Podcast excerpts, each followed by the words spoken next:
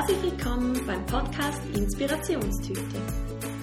Mein Name ist Natascha Zeller und hier erwarten dich verschiedene Themen rund um ein bewusstes Leben. Bist du vielseitig interessiert? Lässt du dich gerne inspirieren und bist offen, auch mal neue und alternative Wege zu gehen? Bist du manchmal auf der Suche nach einer etwas anderen Lösung und hast sie noch nicht gefunden? Dann bist du hier genau richtig. Ich freue mich, dass du hier bist und wünsche dir ganz viel Inspiration. Vor einem Jahr habe ich den Online-Kongress Lebe dein Abenteuer, folge deinem Herzen in die Freiheit durchgeführt. Und ich habe mich jetzt dazu entschieden, dir die Interviews hier als Podcast zur Verfügung zu stellen. In diesem Interview geht es um Meditation und was alles da irgendwie noch reinspielt. Karim ist eine sehr interessante Persönlichkeit. Er hat Lebensmittelwissenschaften studiert, war Offizier bei der Schweizer Armee und war dann auch im Kosovo. Hat da sehr viel gelernt. Er ist ein Querdenker, ein Mindset-Coach, hat unzählige Meditationsstunden und Retreats schon ähm, absolviert und weiß, wovon er spricht. Im Kosovo hat er aufgrund einer antrainierten Angst, die er entdeckt hat, als er wieder zurück in der Schweiz war, herausgefunden und festgestellt, was in unserem Kopf so möglich ist, was im Unterbewusstsein steckt. Und ja, er erzählt von seinem Weg, von seinem Leben und teilt einiges an Informationen. Hallo Natascha, freut mich. Hallo Karin. Vielen Dank, dass du dir die Zeit nimmst und ja, uns teilst. Du hast ja schon einiges in deinem Leben gemacht, verschiedene Erfahrungen gesammelt. Du warst beispielsweise Offizier bei der Schweizer Armee, hast im Kosovo gedient oder gearbeitet, hast Lebensmittelwissenschaften studiert, bist mittlerweile aber auch ein Meditationsguru, ähm, Mindset-Spezialist, Provokateur, Querdenker. Ja, 2014 hast du sogar den Schweizer Querdenker-Tag ins Leben gerufen. Und ja, bei dir geht so einiges. Möchtest du dich ein bisschen detaillierter vorstellen und uns die Geschichte des Karim erzählen? Die Geschichte des Karim. Das klingt gut. Ja, ich habe, ähm, ich habe damals ähm, Lebensmittelwissenschaften angefangen zu studieren, weil ich nicht wusste, was ich werden sollte. Und irgendwie ähm, Lebensmittelwissenschaften, ich habe gern gegessen und ähm, ich habe gern Sport gemacht und wusste, über die Ernährung kann man sich selbst gut beeinflussen. Das war so der, der erste Schritt in, die, in den Bereich von Selbstoptimierung, sage ich mal. Ähm, hat sich dann aber so als Täuschung rausgestellt. Da ging es mehr am, am Anfang um Chemie und um Biologie. Ähm, hatte dann so die Krise während dem Studium und habe darum ein Zwischenjahr gemacht. Und in diesem Zwischenjahr, da war ich in der KFOR. Ähm, ich war damals schon Offizier in der Schweizer Armee und da haben wir dann ähm, eine Friedensmission, war ich mit dabei. Ähm, da hat die Schweiz ein paar Leute unten und wir haben so Checkpoints gemacht, Kontro ähm, Patrouillen, Campbewachung, einfach um zu prüfen, ähm, geht alles richtig zu und her und auch Befragungen. Es war eine sehr spannende Zeit, wo ich sehr, sehr viel gelernt habe. Ähm, ich bin dann zurückgekommen in die Schweiz und was vielleicht noch spannend ist, die, im, im Kosovo habe ich Angst bekommen, über eine Wiese zu laufen, weil es gibt da sehr viele Minen und nicht explodierte ähm, Bomben, die rumliegen und wir wurden darauf wirklich trainiert, bleib immer auf der Straße. So quasi bleib immer auf dem Weg. Und ich habe das halt mehrfach erlebt, dass du irgendwo mitten auf einem auf einer Straße bist, da eine Kontrolle machst und links und rechts ist, ist Wiese, Wald und Feld und du weißt, ich, ich kann nicht, also es ist wirklich Gefahr.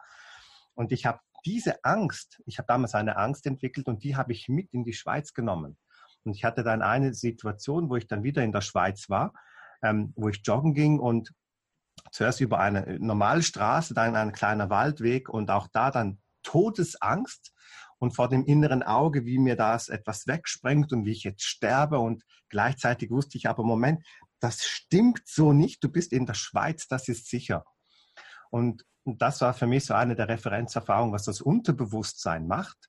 Ähm, du weißt genau, das ist fake und trotzdem hast du Gefühle und Gedanken, die nicht dem Hier und Jetzt entsprechen. Ähm, ich habe dann während dem Studium angefangen mit Mentaltraining und das war für mich so der, der Türöffner, weil da waren Leute, die konnten es mir sehr gut erklären, was so geschieht und die ganzen äh, Mechanismen und habe dann sehr intensiv ähm, da Kurse besucht und auch zu Hause praktiziert, sehr viel geübt. Irgendwann habe ich gemerkt, das hat so eine Limitierung und dann habe ich mit Kriya-Yoga angefangen. Das war so eine Einweihung, wo es noch zusätzlich Meditations- und Atemtechniken gab und ähm, das war dann richtig, richtig krass gut. Also ich hatte zuerst gedacht, Yoga so ein Scheiß und ich gehe da mal hin und dann weiß ich, dass es schlecht ist, weil ich habe die Erfahrung gemacht, ähm, habe dann aber das pure Gegenteil erfahren. Ähm, fast zeitgleich habe ich mein Studium beendet, habe dann in der Qualitätssicherung gearbeitet, in der Industrie und habe da weiterhin vertieft das Yoga und nach etwa fünf Jahren von so Yoga und Bewusstsein und Mentaltraining hatte ich das Gefühl, ich weiß alles. Ich hatte die Bücher gelesen. Ich hatte die besten Techniken der Welt gelernt. Also so, so die Überlieferung. Und dann war ich in Indien. Und in Indien, da, da war der Ingwer, der war aus Estland und der hat dann so einen Abend About Awareness gemacht, also über Bewusstsein. Und ich dachte so, ja, ich weiß zwar schon alles, aber Bewusstsein ist irgendwie interessant. Ich gehe doch mal vorbei und ähm, höre mir mal an. Irgendwie ist das, war ich neugierig. Mhm. An diesem Abend hat er uns in einen höheren Bewusstseinszustand geführt, Richtung reines Bewusstsein. Und an dem Abend habe ich begriffen, dass ich sowas von 0,0 Prozent Ahnung habe, was Bewusstsein ist. Weil wenn du immer nur von anderen Leuten hörst, schau, das ist Bewusstsein und so ist es und das machst du und das. Ja, ja, okay, ich hab's, ich hab's, ich hab's. Aber das ist Welten davon entfernt, wenn du jemanden hast, der richtig viel Erfahrung hat. Und der Ingvar, der hatte ähm, einen, einen Meisterschüler, das ist der Angie Nandi. Der wurde dann mein Mentor, der ist auch in die Schweiz gekommen. Und ähm, da bin ich seit acht Jahren, wurde ich da oft unterwiesen. Also ich habe letztes Mal nachgezählt, es waren äh, über 50 verschiedene Retreats, die wir gemacht haben, von drei Tage bis 21 Tage Länge, ähm, plus noch viel zwischendurch, wo ich sehr viel über die, wirklich über das Bewusstsein von Menschen gelernt habe. Und das Spannende ist, das war ja so nebenbei und dann auf der anderen Seite habe ich dann ja in, in meinem, ich, ich habe Seminare gegeben, ich habe irgendwann, ähm, mich, mich haben Querdenker fasziniert, Menschen, die in Frage stellen, was man normalerweise nicht in Frage stellt und so zu neuen Ideen kommt. Und dann, dann habe ich den Schweizer Querdenkertag gegründet und andere Referenten eingeladen.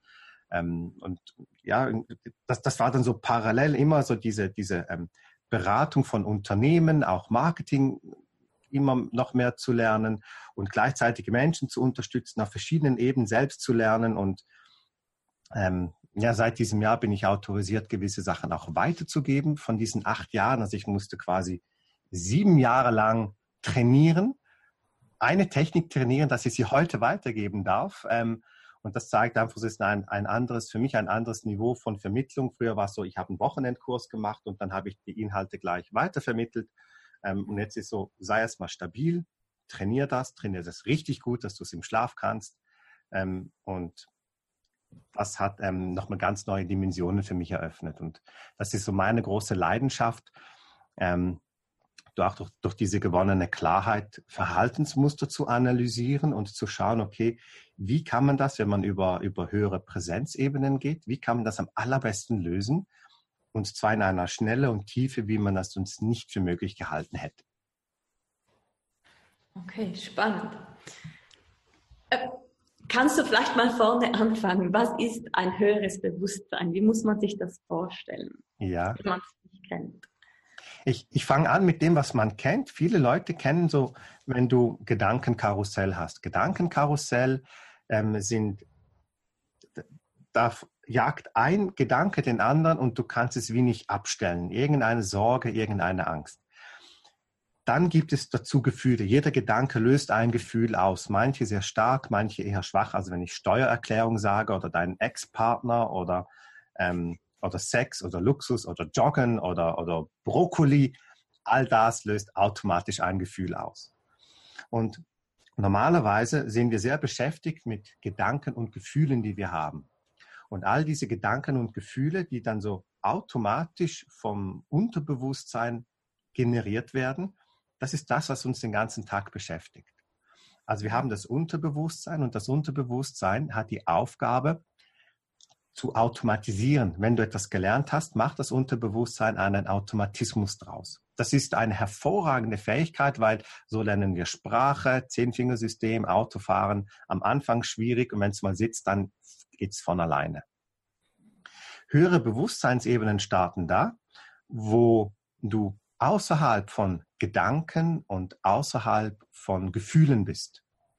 Und das ist für viele verwirrend, weil Liebe ist zum Beispiel kein Gefühl. Du kannst zwar die Liebe fühlen, aber Liebe und Glück sind keine Gefühle, weil Liebe und Glück kommt beides aus höheren Präsenzebenen. Deswegen sind Menschen, die viel meditieren, sagen, du lässt alles los und bist der glücklichste Mensch der Welt. Es kann ja nicht sein, dass wenn du Gefühle loslässt, dass du dann glücklich bist, wenn es eine Emotion wäre. Das wäre ja, das ist das, wir haben es gerade besprochen, ja, wenn, wenn du meditierst und hast keine Gedanken und dann so. und jetzt?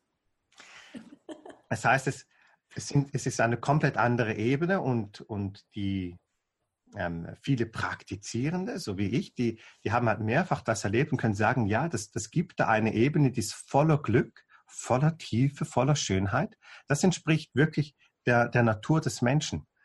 Und es ist kein außerordentliches Erleben, es ist nichts Besonderes, was nur wenige haben, sondern es ist der natürliche Zustand. Und man erlebt das immer wieder. Zum Beispiel, wenn man, ähm, also wenn Eltern ein, ein Kind haben und dann, dann schauen sie das, das Baby an und dann fängt man an zu strahlen und spürt eine ganz große Liebe. Diese Liebe, die kommt nicht vom Kind, das ist eine Liebe, die gespiegelt wird, dass du sowieso in dir trägst. Oder man ist in der Natur und ist an einem Kraftort und auf einmal wird es still, es wird voll, es wird schön und du sagst, du bist nur da und, und staunst diese, so eine gewisse Magie, die in der Luft liegt und sagst, wow. Das sind alles so Momente, die jeder Mensch hat. Und das Ziel von, von Meditation und Co. ist es, dass man das nicht zufällig erlebt, sondern dass ich den Zustand immer länger anstreben kann, dass ich in meinem Unterbewusstsein, was so vollautomatisch läuft, dass ich das loslassen kann, um dann bewusst immer mehr so dieses Glück und diese Schönheit zu erleben. Und höher ist es halt drum, weil es besteht aus, aus Klarheit, Mitgefühl, es ist sehr viel Tiefe drin vorhanden, eine natürliche Schönheit, die da ist. Und über höhere Bewusstseinsebenen zu arbeiten, heißt, du wirst auf eine harmonische Art und Weise transformiert. Ja, weil diese Ebene transformiert dein Unterbewusstsein. Das ist das Prinzip von, von Yoga, von Meditation. Und da gibt es verschiedene Zugänge, wie man das machen kann. Okay, das sind dann die verschiedenen Meditationstechniken. Ja, also. genau. Es, ähm, es gibt solche, wo, wo du, du, du fokussierst nur auf deinen Atem oder du, ähm, du untersuchst deine Gedanken oder du machst den Bodyscan. Es gibt so ganz, ganz typische, würde ich mal sagen, ganz typische Vorgehensweisen. Ähm, für mich äh, hat sich herausgestellt, am allerwirkungsvollsten ist es, wenn man das Bewusstsein selbst kennt, also den Schritt ins Bewusstsein machen kann. Schritt ins Bewusstsein ist so, der, der Albert Einstein hat einmal gesagt, man kann ein Problem nicht auf der Ebene lösen, wie es entstanden ist. Und wo entstehen Probleme? Nun, wenn, wenn ich es ganz von weit weg anschaue, dann bestehen Probleme immer aus Gedanken und Gefühlen. Ja.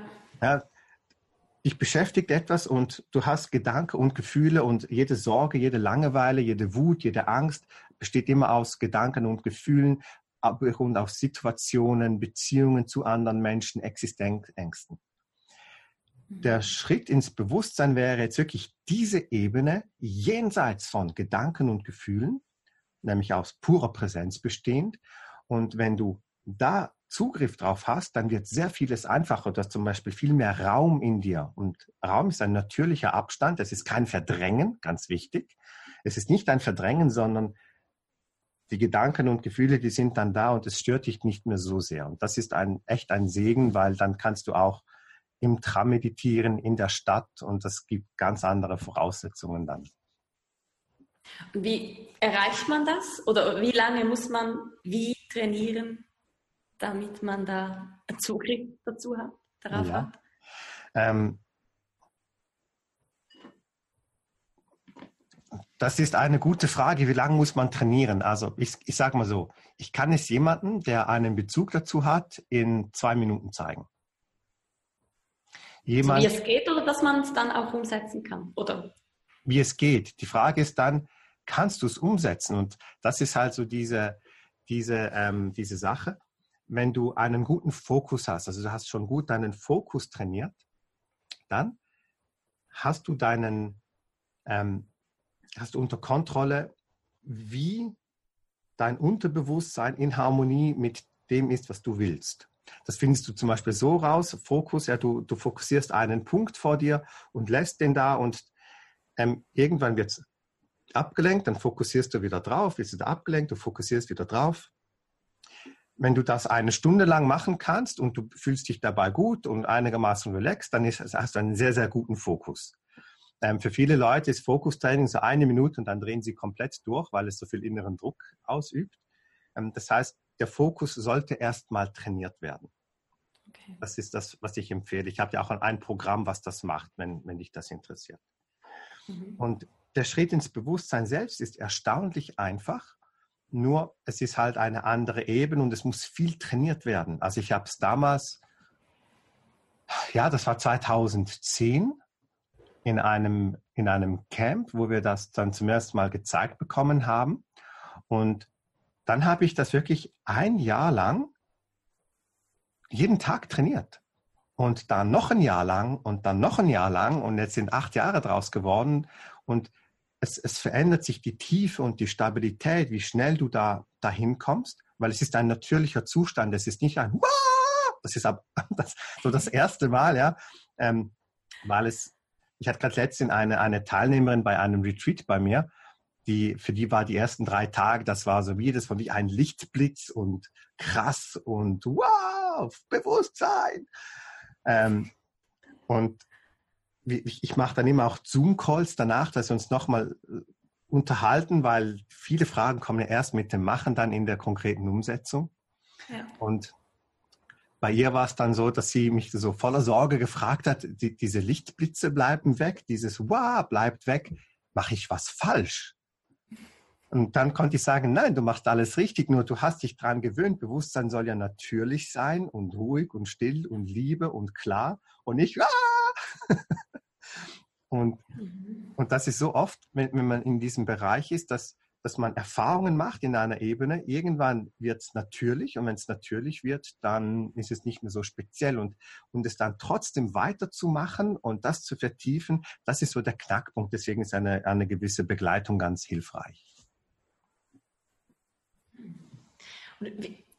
Wenn man jetzt nicht meditiert, wie fängt man denn am besten an? Irgendwo muss man ja mal beginnen. Und wahrscheinlich nicht mit einer Stunde eine weiße Wand anschauen. Oder wie ich drei Tage Vipassana und nicht wissen, was machen. Genau. also ich habe ähm, viele, die anfangen mit Meditation, die, die sagen dann so, okay, ich, ich mache jetzt mal Freestyle. Du kaufst ein Buch. Ich sage jetzt mal, wie man es nicht machen sollte. Ja? Du kaufst ein mhm. Buch, du, du liest ein, zwei Sachen, was man so machen soll, und dann liest du, lass deine Gedanken ziehen, als wären es Wolken. Du liest ähm, ein, zwei Erfahrungsberichte von Leuten, die dann so beschreiben, hey, ähm, diese unendliche Freiheit und Schönheit, was ich da erlebt habe und, und krasse Einsichten. Und dann sagst du, cool, das will ich auch. Ne? Dann hockst du dich hin, zündest gleich eine Kerze an, schließt die Augen und nach fünf Minuten fühlst du dich halb wahnsinnig, weil du so viele Gedanken und Eindrücke hast, was dich halbwegs erschlagt, erschlägt. Und dann ähm, sagst du, okay, vielleicht muss ich länger. Nach 20 Minuten sitzt du da und dann langweilst du dich zu Tode und sagst, okay, das soll Meditation sein, so ein Scheiß und die ganzen Gedanken, die da sind, das funktioniert so nicht. Okay, gut. Weil gerade dieser Satz, lass deine Gedanken ziehen, als wären es Wolken, das ist eine Anweisung, es funktioniert. Die Frage ist aber, dass du wissen solltest, was du währenddessen tust, während du die Gedanken ziehen lässt, als wären es Wolken. Weil das ist nur so die, die, die halbe Miete von dem Ganzen. Da wird ganz viel unterschlagen, was gelingt, um das zu tun. Wenn ich auf 2000 Meter Höhe bin, wir haben mal einen Retreat, fünf Tage auf 2000 Meter gemacht, das ist super einfach. Da hockst du hin, da sind, ist die Energie so anders, Gedanken ziehen wirklich wie Wolken. Wenn jemand sagt, das ist einfach, auf 2000 Meter Höhe, kann ich nachvollziehen. In der Stadt, wo viele andere Leute auch denken, wo ein anderes Energiefeld ist, kannst du komplett knicken, dass das einfach so geschieht.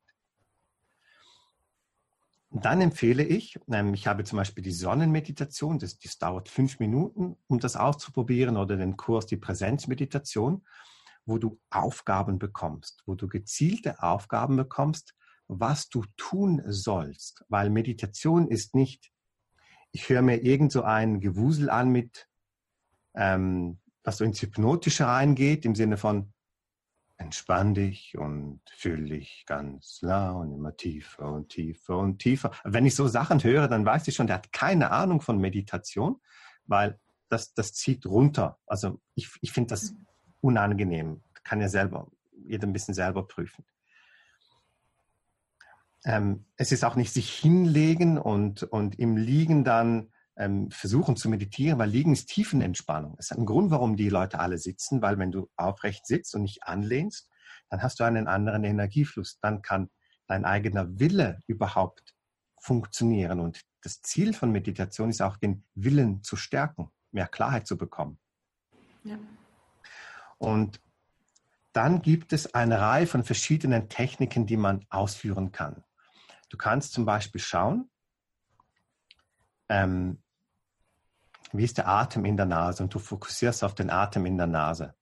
Was sehr schnell dabei kommt, ist ein innerer Druck, weil das Unterbewusstsein reagiert zum Beispiel auf, erstmal wenn du sagst, jetzt still und das Unterbewusstsein bewegt sich immer, dieser unbewusste Gedankenstrom, der da ist und die ganzen Gefühle.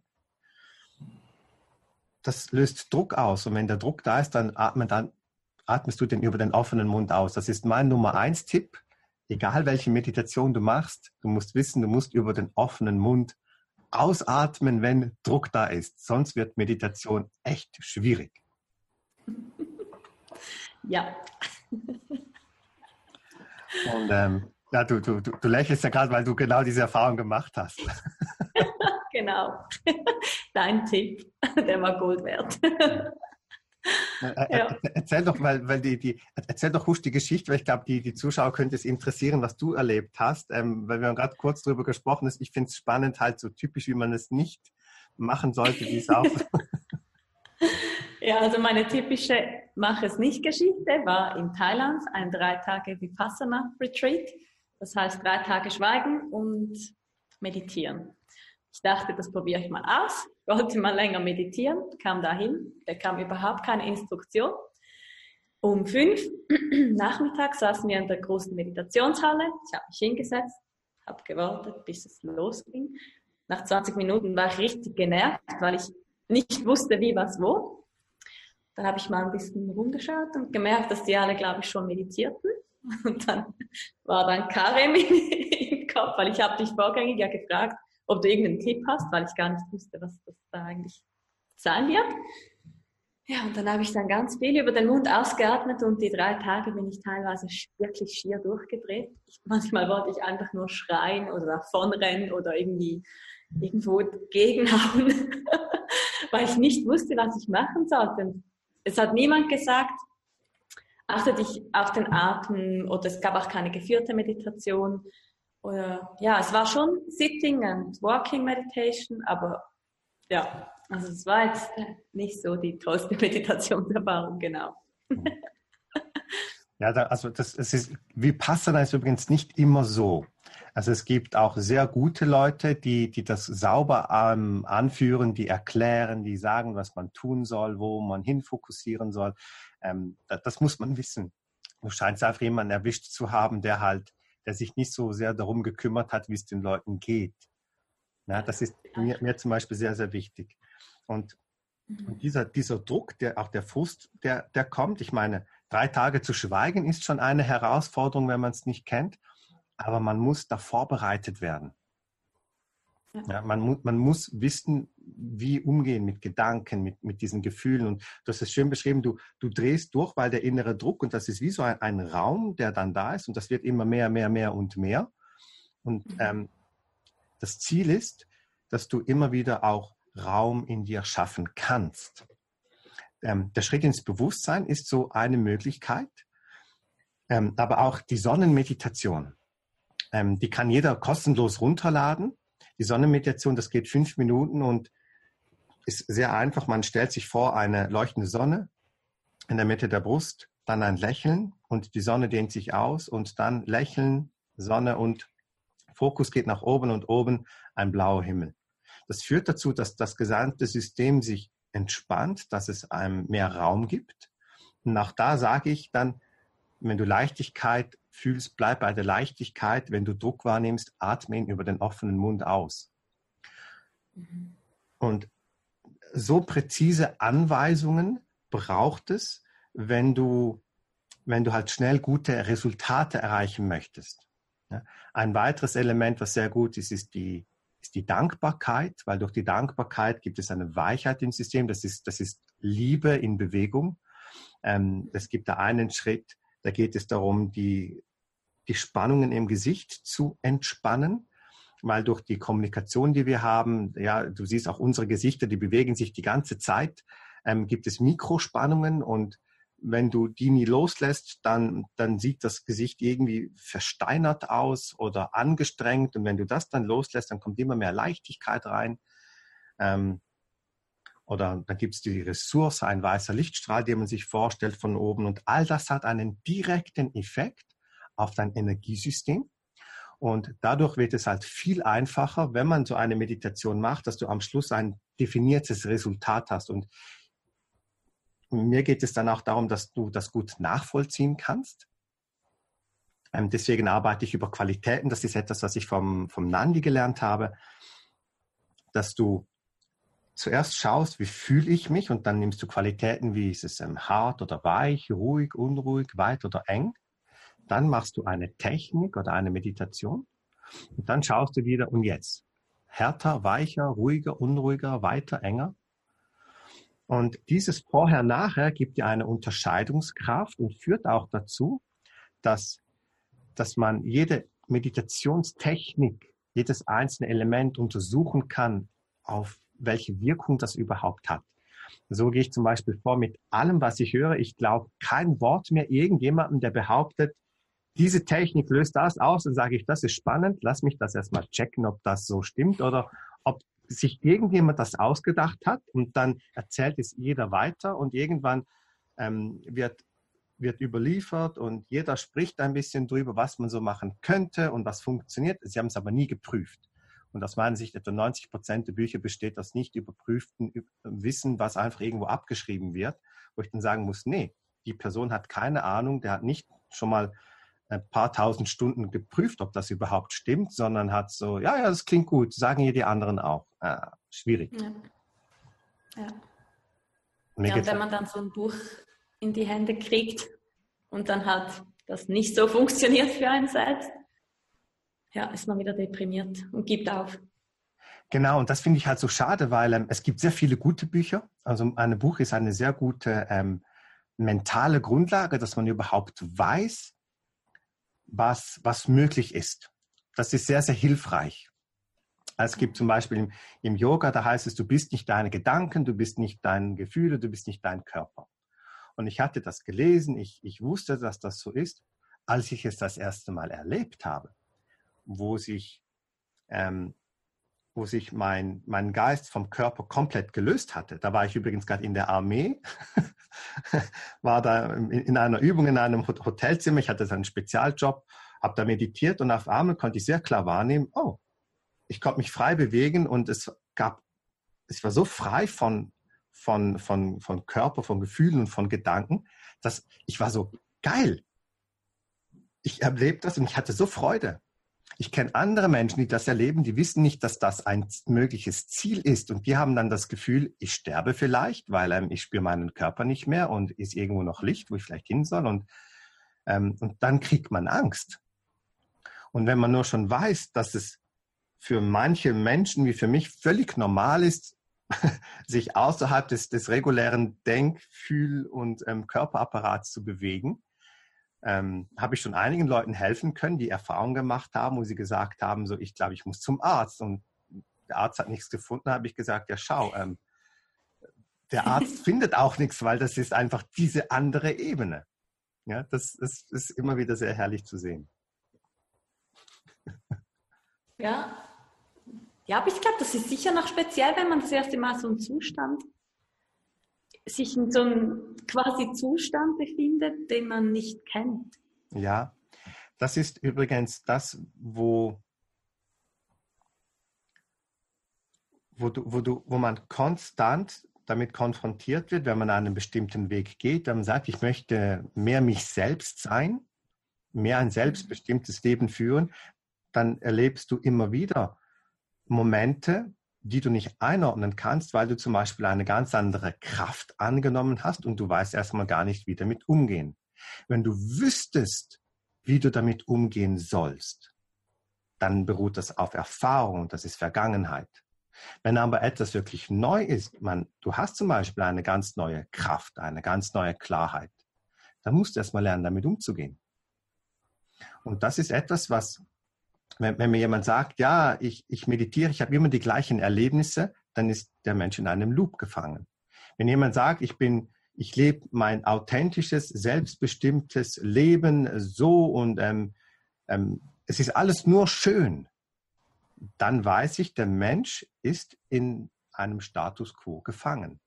Weil es kann nicht, es ist komplett ausgeschlossen, vielleicht eine gute Nachricht für den einen oder anderen hier, es ist komplett ausgeschlossen, dass es dir immer gut geht, weil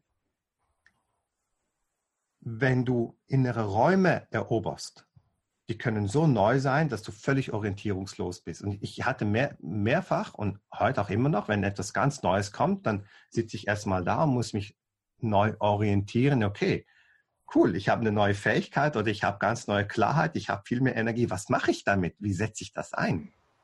Das heißt, neu lernen. Ähm, und es kommt auch immer wieder vor, dass man an innere Grenzen stößt, an innere Limitierungen von, von Ängsten und ähm, Glaubensmustern, die man, wo man gar nicht wusste, dass die überhaupt existieren, weil vorher nicht die Klarheit da war, diese wahrnehmen zu können. Und das Unterbewusstsein ist relativ groß. Also die Vera Birkenbiel hat ein sehr schönes Zahlenverhältnis mal ähm, in einem Buch geschrieben, 15 Millimeter für das Tagesbewusstsein. Also Tagesbewusstsein, was du jetzt gerade hast. Du, du hörst, du sprichst, du mhm. denkst, du weißt. Und das Unterbewusstsein 11 Kilometer. Also ähm, in der Schweiz haben wir den Bodensee. Ich habe das mal ausgerechnet. Also wenn du mit ähm, mit deinem Körper, Deutschland hat das ja auch in Österreich, den Bodensee. Wenn du das nächste Mal vor einem großen See stehst, dein, dein Körper ist so groß wie dein Tagesbewusstsein und das Unterbewusstsein so groß wie der See, das, das kannst du nicht von heute auf morgen einfach mal so auflösen. Und ich staune über Leute, die ein paar Jahre mal was meditiert haben und dann sagen, ich bin durch, ich habe alles aufgelöst. Sage ich, meine Güte, du bist Anfänger. Weil wenn du behauptest, du hättest alles aufgelöst, dann hast du keine Ahnung, dann bist du Anfänger. Und ähm, ich meine, ich habe die letzten zwölf Jahre sehr intensiv praktiziert, ähm, über 10.000 Stunden, wo ich für mich selbst praktiziert habe. Und es gibt noch viel zu tun. Also wenn, und, und das ist etwas, was, was ich denke, was sehr wichtig ist, das transparent zu machen, dass jeder, der praktiziert, immer noch dabei ist, gewisse Schichten aufzulösen. Das geht nicht von heute auf morgen. Und manchmal wird das halt so vermittelt von, ähm, von Lehrern, so ich habe es geschafft, ähm, ich habe die Ahnung schlechthin, ich habe nichts mehr aufzulösen. Ich hatte solche Lehrer mal am Anfang, das ist dann hintenrum rausgekommen, was alles so nicht stimmt. Und es vermittelt einerseits ein falsches Bild. Ähm, und für mich geht es wirklich darum, einfach weiterzugehen, immer weiterzugehen zu sich selbst, immer noch mehr Kraft zu haben, immer noch authentischer zu werden, loszulassen, was nicht zu einem gehört. Und dann kommt immer mehr von diesem Glück, von dieser Leichtigkeit, von dieser Freude, von dieser Tiefe. Das ist automatisch. Ja, aber es, wie gesagt, immer wieder da mal ähm, etwas, was auch taucht auf dem Unterbewusstsein, was einen beschäftigt und da und da. Und das ist völlig normal. Und wie, wenn jetzt was kommt, wie, wie endest du das denn? Oder wie, wie arbeitest du mit diesem Programm aus dem Unterbewusstsein, ja. damit du das verändern kannst? Ähm, Schritt 1 ist, also am Anfang ist es meistens so, dass man es ja nicht merkt. Ähm, das ist der, das ist der, der, der Bereich, wo, wo, wo du unbewusst bist. Und dann kommt es ins Bewusstsein. Und wenn es dann im Bewusstsein drin ist, das heißt, du nimmst es wahr, dass du dich komisch verhältst. Ich hatte es zum Beispiel einmal, ähm, habe ich einen Multimillionär kennengelernt und ich habe dann irgendwann gemerkt, immer wenn ich an ihn gedacht habe, habe ich mich so klein gemacht. Und ich war so, Moment mal, wie kann es sein? Weil ich weiß, er ist in seinem Bereich fachlich sehr gut, ja, aber ich habe ja auch viel Ahnung in meinem Bereich, wo er keine Ahnung hat. Und dann habe ich gemerkt, da gibt es ein automatisiertes Kleinmachen. Das, das, das kann, kannst du, das kann jeder ähm, Zuhörer hier gerade mal überprüfen. Du denkst an etwas und gewisse Sachen, wenn du es zulässt, kannst du merken, dass es wie so innerlich ein bisschen kleiner wird. Und irgendwann wollte ich das nicht mehr. Ich habe das realisiert. Was ich dann gemacht habe, ich habe angefangen, diese ganzen Emotionen, weil das ist eine, eine, eine Emotion, die dann drückt, dass man die zum Beispiel aufsteigen lässt und über dem Kopf auflöst. Das ist eine Möglichkeit. Ja? Es gibt so verschiedene Loslasstechniken. Ähm, es gibt aktuelle Gefühle, eingeschlossene Gefühle, Feldemotionen, Hintergrundemotionen, die kannst du gar nicht wahrnehmen, dass die da sind. Ähm, die kann man trotzdem loslassen.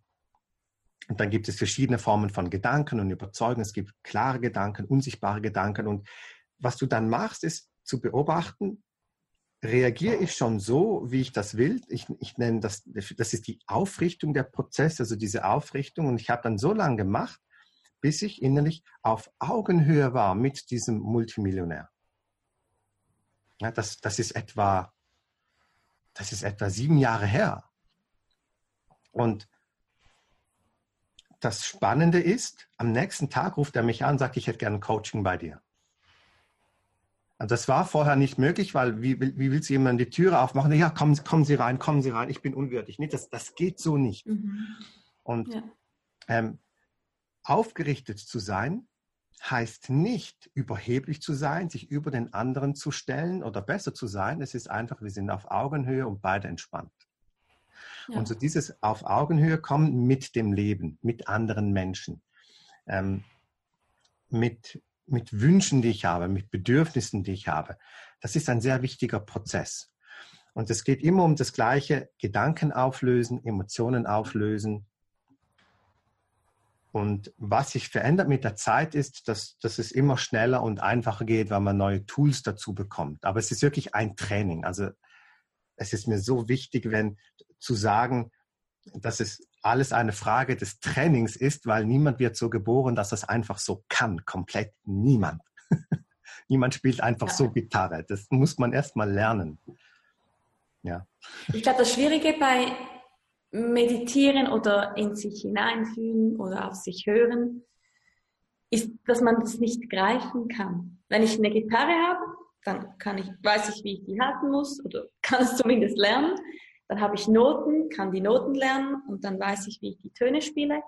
Und dann kann ich so Schritt für Schritt weitergehen. Aber bei all diesen nicht greifbaren Dingen, das hat so schwierig. Und dann sieht man ja auch nicht direkt einen Fortschritt. Man weiß nicht, ah, jetzt kann ich ein Lied spielen, mache ein neues Lied.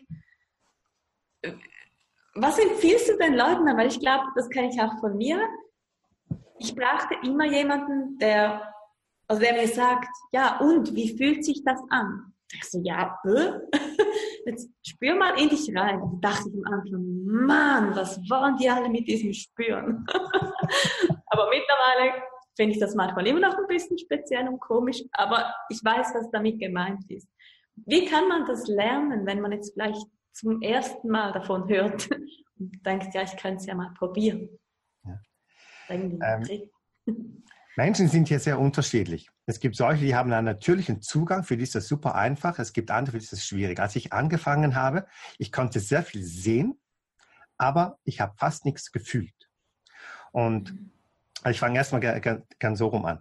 Ähm, ich weiß doch, wir hatten dann so einen Austausch und die Leute, die ihre Feedbacks gegeben haben, die haben das und jenes und so gefühlt und nicht nur so, aha. Und dann habe ich erzählt und dann habe ich einfach beschrieben, was ich gesehen und erlebt habe, aber diese großen Gefühle, die waren nicht da. Dann habe ich den starken Wunsch entwickelt, ich möchte mehr fühlen und und dann habe ich auch ein, zwei Blockaden gelöst, die mit diesem Ich kann es nicht fühlen zu lösen. Das hat dann dazu geführt, dass ich dann auf einmal sehr viel gefühlt, aber fast nichts mehr gesehen habe. Und da war ich einmal so, oh, oh, oh mein Gott, oh mein Gott, wo sind meine Fähigkeiten hin? Und dann hat eine Mentorin von mir gesagt, Karim, kein Thema, das kommt wieder. Ja, das ist so ein, ist ein Prozess. Deswegen ist der Austausch so wichtig in, in dem Bereich. Ähm, am Anfang ist es so schwierig zu fühlen oder, oder wahrzunehmen, was gerade da ist, weil die Klarheit fehlt. Du hast nie gelernt, darauf zu achten, zum Beispiel eben diese Qualitäten wahrzunehmen. Das ist für mich ein, ein echter, man könnte schon fast sagen, ein Meisterschlüssel, diese diese Qualitäten vor und nach der Meditation oder nach jedem Schritt zu schauen. Und das ist so einfach, ist es weiter oder enger, leichter oder schwerer, ruhiger oder unruhiger. Nur schon, wenn du dich darauf achtest, sagst du, es ist leichter, ich fühle mich ein bisschen schwerer und zentrierter. Fertig. Mhm. Und das genügt. Da, da, muss man keine Wahnsinnsgeschichten und Wahnsinnserlebnisse erzählen, es ist meistens subtil. Ähm, durch diese, ich habe am Anfang angesprochen, diese fantastischen Berichte in Büchern über Meditation oder was man von jemandem hört. Hey, es gibt Leute, die meditieren 50 Stunden, dann haben sie fünf Minuten Erlebnis und machen ein Riesending draus. Das musst du wissen. Weil wenn du nur von den Ausnahmen erzählst, dann hat man das Gefühl, der, die Ausnahme ist der Standard. Ja. Und das gibt ein sehr falsches Bild. Ich habe mich lange damit, mit, damit beschäftigt. Ähm, ich, ich, ich, muss das jetzt hier noch kurz erklären. Ich habe ja früher ähm, auch viel unterrichtet, Energietechniken, wie man halt noch sehr schnell Blockaden lösen kann und sich mit Ressourcen versorgen kann. Und es war immer dann nach dem Prinzip Überbewusstsein transformiert Unterbewusstsein, also Präsenz transformiert Gedanken und Gefühle. Da gibt es viele Bücher oder fast jede Methode sagt, mit meiner Methode habe ich Krebs geheilt, habe ich meinen Partner gefunden, habe ich das und das, das von heute auf morgen. Gibt es bei jeder Methode. Egal was du liest, jeder hat diese fantastisch trilliardsten, brillanten Erlebnisse. Die Frage ist immer, wie viele Leute von tausend, wie viel haben das so erlebt? Und ich behaupte, es sind fünf bis zehn. Und wenn ich jetzt diese fünf bis zehn in ein Buch schreibe, diese Erlebnisse, und sage, das ist der Standard, dann gibt es Leute, die kamen zu mir, du Karim, ja, also der, der das Buch da geschrieben hat, der trägt eine Brille. Du unterrichtest die Methode, du trägst eine Brille. Könntest du denn nicht, so wie es im Buch beschrieben ist bei der einen Person, einfach mal so die Technik anwenden und dann brauchst du keine Brille mehr? Was läuft da falsch? Und sagen, ja, das ist, das ist dieses typische, bei einem hat es funktioniert, das muss bei allen anderen auch sein. Ja, aber es kommt doch darauf an, was du für ein Mensch bist, was du für ein Unterbewusstsein hast. Was du, es gibt so viele verschiedene Faktoren. Der Mensch ist keine Maschine, du bist kein Cola-Automat. Nicht hier was reinlassen, da Resultat. Ähm, du kannst, und das ist der große Unterschied, du kannst eine Technik anwenden, die zu einem bestimmten Resultat führt, aber das ist wieder verschieden, wie das konkret jetzt. Ich mache dir ein Beispiel von, von 1000 Leuten, fünf erleben ein Wunder. 300 erleben, haben ein sehr, sehr gutes Erlebnis. Bei denen ändert sich einiges. Dann gibt es 300 mal so, mal so und es gibt 300, das scheint nicht zu funktionieren. Ich interessiere mich für alle drei ähm, Kategorien. Bei denen, wo es sehr gut funktioniert, analysiere ich, warum. Bei denen, wo es halbwegs funktioniert, analysiere ich, warum. Und bei denen, wo es nicht funktioniert, analysiere ich auch, warum. Weil diese fünf, die ein Wunder erlebt haben, das finde ich völlig unspeziell. Es ist gut für die Promotion, dass man merkt, okay, es ist etwas möglich, ja. Ähm, so konnte ich zum Beispiel ableiten, wie Loslassen funktioniert. Viele sagen, lass einfach los. Ähm, das ist eine echt beschissene Anleitung, kann ich mal so frei heraus sagen. Weil das ist keine, das ist mehr so ein Hinweis, aber keine Anleitung. Anleitung ist Schritt eins, zwei, drei, loslassen. Und das funktioniert jedes Mal. In welcher Tiefe, ähm, welche Bereitschaft ein Mensch jeweils dazu hatte, das ist wieder die andere Frage. Aber das Spannende ist, wie dieses Ausatmen über den offenen Mund, was ja auch ein Loslassen ist, es gibt sehr klare Vorgehensweisen und das sind die, die mich interessieren. Ähm, deswegen, es, es hängt sehr viel mit Training zusammen und ich glaube, wenn man einmal so eine Referenzerfahrung hat, ja, wenn du weißt, wie sich das anfühlt, wenn du noch nie meditiert hast, du weißt aber, wie sich das anfühlt, wenn man, wenn man eine ganz große Innigkeit fühlt oder eine Tiefe fühlt, ähm, wenn du Schönheit erlebt hast, die, die ohne Worte war. Ich habe einen, einen Freund, der war kürzlich ähm, in einem nordischen Land, der sitzt im Café und er sagt, während er so da saß, da war da sein Café, er ist komplett angekommen. Und er hatte so das wunderschön beschrieben in seinem Blog, wie er da sitzt und er kommt bei sich an, der ganze Stress ist weg, er fühlt eine Kraft, eine Erhabenheit, so wow. Er hat es mit dem Ort verknüpft. Ich würde sagen, ja, das ist das, was du in der Meditation regelmäßig erleben kannst. Und wenn du eine solche Erfahrung hast, dann sei dir an der Stelle gesagt, das ist keine Ausnahme, sondern ein Hinweis, dass das möglich ist, dass das öfters vorkommt. Und die, bei der Meditation geht es ja nicht um die Meditation, um das Tool selbst, sondern um den Effekt, den man damit erzielen möchte. Es geht nicht, nicht Meditation der Meditation willen, sondern weil ich zum Beispiel selbstbestimmt leben will, weil ich eine Freiheit haben will, weil ich mehr Liebe will, weil ich mehr Erfüllung will. Da, deswegen mache ich das. Und deswegen muss man auch prüfen, wie wirkt eine Meditation? Merke ich bei mir die entsprechende Veränderung, die dazu führt?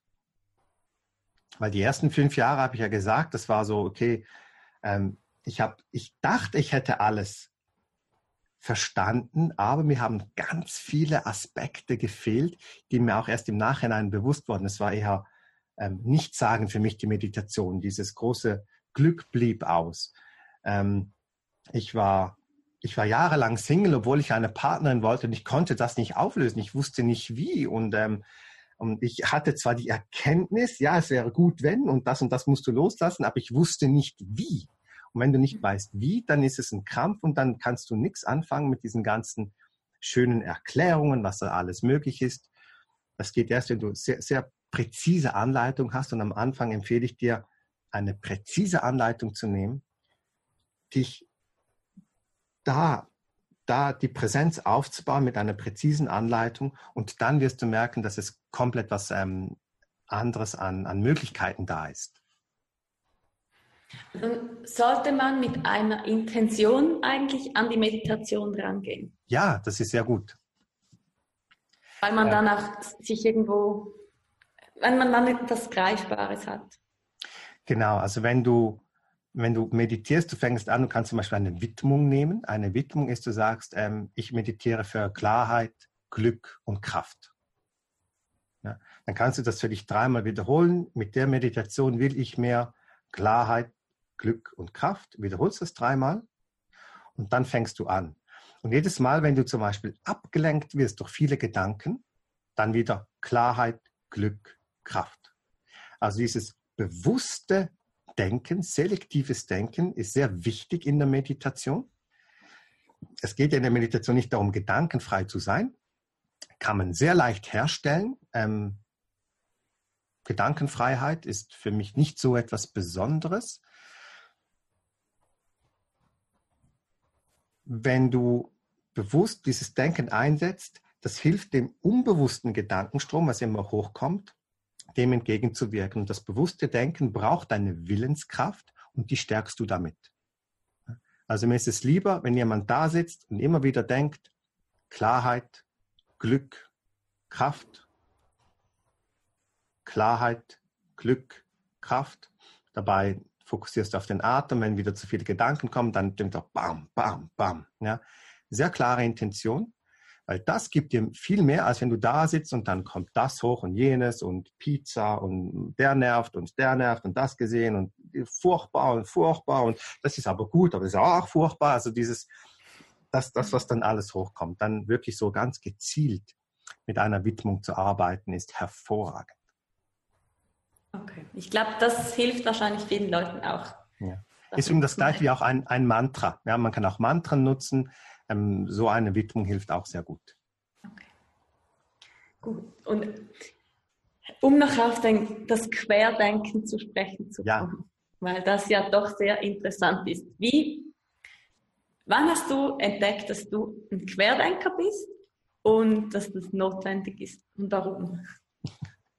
Also gemacht habe ich es mein ganzes Leben, realisiert habe ich es bei einem Buch ähm, ah, von, von Förster und Kreuz, wo es um das Querdenken ging. Ich habe das damals gekauft und da waren viele Beispiele drin, wie Unternehmen etwas anders machen. Und ich habe irgendwie zehn Seiten gelesen, ich konnte drei Stunden nicht schlafen. Ich war so aufgeregt innerlich, dass es Menschen gibt, die das tun, was sie für sinnvoll erachten Mhm. und nicht einfach den Status quo. Und das ist für mich so das, was mich fasziniert am, am Querdenken ist, du stellst in Frage, was man normalerweise tut.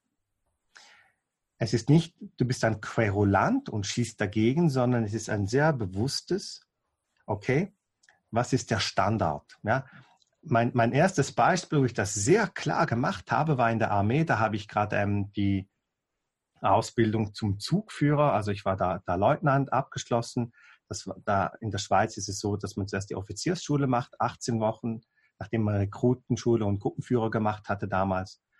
Und dann kommt nochmal 16 Wochen abverdienen. Da führst du dann 30 Leute einmal durch die Rekrutenschule. Und viele andere haben dann so gemacht, wir sind hier in der Armee und am Morgen sind die Leute durchgezählt, sind noch alle da und dann mussten die runterrennen in der Kaserne, über den Kasernenhof rennen dort, wo es Frühstück gab. Und es gab dann immer Bilder, du siehst, wie ein paar Leute rennen und ein paar dackeln hinterher. Und mich hat das immer gestört.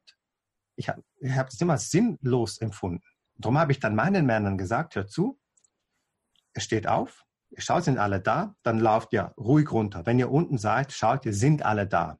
Und dann geht ihr in aller Ruhe in Zweierkolonne zum Frühstück. Und das war so cool, weil wenn ich am Morgen aus dem Fenster geschaut habe, gab es einfach so 30 Leute, die in aller Ruhe darüber gelaufen sind. Und das hat einen ganz anderen Eindruck gemacht. Das war für mich sinnvoll. Und es gibt viele Orte, wo man halt tun kann oder das, das tun kann, was man als sinnvoll erachtet. Das muss man mit den Regeln brechen. Und mit den Regeln brechen kannst du nur, wenn du innerlich Klarheit hast, weil du brichst als erstes mit deinen eigenen Regeln. Ne? Man fängt nicht an, da quer zu denken, sondern hier. Also es sind für mich zwei Bereiche. Ähm, was mich zum Beispiel auch fasziniert hat, dann wie ähm, Glaubenssätze zu analysieren. Ja, gerade so im geschäftlichen Bereich, es gibt so diesen, diesen Satz, so, ja, ähm, wie macht man klassisch zum Beispiel Werbung oder Vermarktung ist, ich gebe Menschen Geld, dass sie für mich Werbung machen. Und das ist so der Standard. Und ich habe das dann mal umgedreht. Man kann beim Querdenken zum Beispiel das Gegenteil denken, ja, wenn, du, wenn du eine Umkehrung machst. Ähm, dann habe ich entwickelt, Menschen bezahlen mich dafür, dass sie für mich Werbung machen dürfen. ich frage das in meinen Vorträgen, findest du das realistisch, dass Menschen dich dafür bezahlen? Ich will für dich Werbung machen, hier, nimm mein Geld. Und so, okay, das, das ist komisch, ja. Und es gibt aber Bereiche, wo man das kann. Und das ist, wenn jemand ein Boss-T-Shirt kauft, wo ganz groß Boss draufsteht, ja, der bezahlt 150 Franken dafür. Und ähm, der ist dann eine wandelnde ähm, Informationssäule, eine wandelnde Plakatfläche und sagt, Boss. Und das ist, ein, das ist ein langfristiger Markenaufbau. Und ich fand das so so genial, als ich das dann ähm, begriffen hatte, wo ich gemerkt habe, okay, es ist möglich. Was braucht es für Voraussetzungen? Weil einfach zu sagen, mach das, ist jetzt wieder, das wäre wieder so, please. Aber es gibt so viele Sachen, die sind möglich, wenn wir anfangen, anders zu denken, wenn wir anfangen, ähm, einfach andere Perspektiven einzunehmen. Das hat mich immer sehr fasziniert und deswegen mache ich das im Business, aber auch in dem Bereich von Meditation und Spiritualität. Du hast gesagt, die, die eigenen Regeln brechen. Das ist, ich glaube, das ist ein großes Hindernis für die meisten Menschen, weil Veränderung ist immer irgendwo schmerzhaft. Zum einen, muss, zum einen darf man erstmal erkennen, dass man etwas verändern könnte und dann sollte man etwas ändern. Warum ist das so schwierig? Was geht da in uns ab? Und wie kann man diese Schwierigkeit überwinden? Sehr gute Frage. Ähm, es ist so schwierig, weil dein Unterbewusstsein eine große Automatisierungsmaschine ist. Wir hatten das ja vorhin gesagt, diese 15 Millimeter versus 11 Kilometer. Das Unterbewusstsein ist, ist Gewohnheit pur. Und das Unterbewusstsein mag keine Veränderung. Rein von der Persönlichkeit, ich mag keine Veränderung. Wir ziehen demnächst um und das ist jedes Mal so, oh. Also jedes Mal, wenn sich etwas ändert, dann ist meine erste Reaktion, ah, das kann so, ah, gute Idee und dann, ach, was muss man alles machen? Es gibt andere Leute, meine Partnerin, für die ist es viel einfacher. Und der mhm. Trick ist dabei, dass du dich darauf fokussierst, was du als Resultat neu haben möchtest. Viele Leute sprechen von Change. Ich glaube, Change ist völlig unattraktiv. Ich glaube, das, was viele Leute viel eher wollen, ist, ähm, ist einen neuen positiven Grundzustand. Da gibt es zwei Möglichkeiten. Der Schmerz wird zu groß. Also wenn man viele bewegen sich halt erst, wenn, wenn ein gewisser Schmerz da ist. Das kann ich verstehen, ist auch kein Vorwurf meinerseits. Ähm, da hat jeder eine andere Toleranz. Ich glaube, je geringer die Toleranz ist, desto besser, weil es gibt auch Verschlimmbesserungen. Ja, man wartet und wartet und wartet. Und ähm, ich kenne zum Beispiel eine Frau, die, die hat so die, die hat so lange damit gewartet, eine Kur zu machen, dass ihr ganzes Energiesystem durch die Arbeit, die sie gemacht hat, sie hat sich so sehr überfordert über die Jahre. Also die ist teilweise zu Hause und, und die ganze Nacht brennt der ganze Körper wie unangenehme Nadelstiche, einfach weil sie dort, wo sie gearbeitet hat oder jetzt noch arbeitet, da nicht ausbrechen wollte oder konnte. Die Angst war zu groß. Und ähm, und jetzt gerade hat sie echt Mühe, macht immer mal wieder Kur, um irgendwie das wieder hinzubekommen. Hätte sie vor fünf Jahren entsprechend reagiert, wäre es einfacher gewesen. Und man sieht es ja auch an gewissen Leuten. Ähm, wenn du andere Menschen anschaust, das kann teilweise so ein, ein Hinweis dafür sein, um zu sagen, okay, will ich so enden? Will ich das Leben so haben oder will ich es anders haben? Das Unterbewusstsein versucht einerseits den Status quo aufrechtzuerhalten. Es orientiert sich gleichzeitig auch am Umfeld. Wir wollen gleich sein wie unser Umfeld. Und das stellt das Unterbewusstsein her, das nennt sich Solidarität.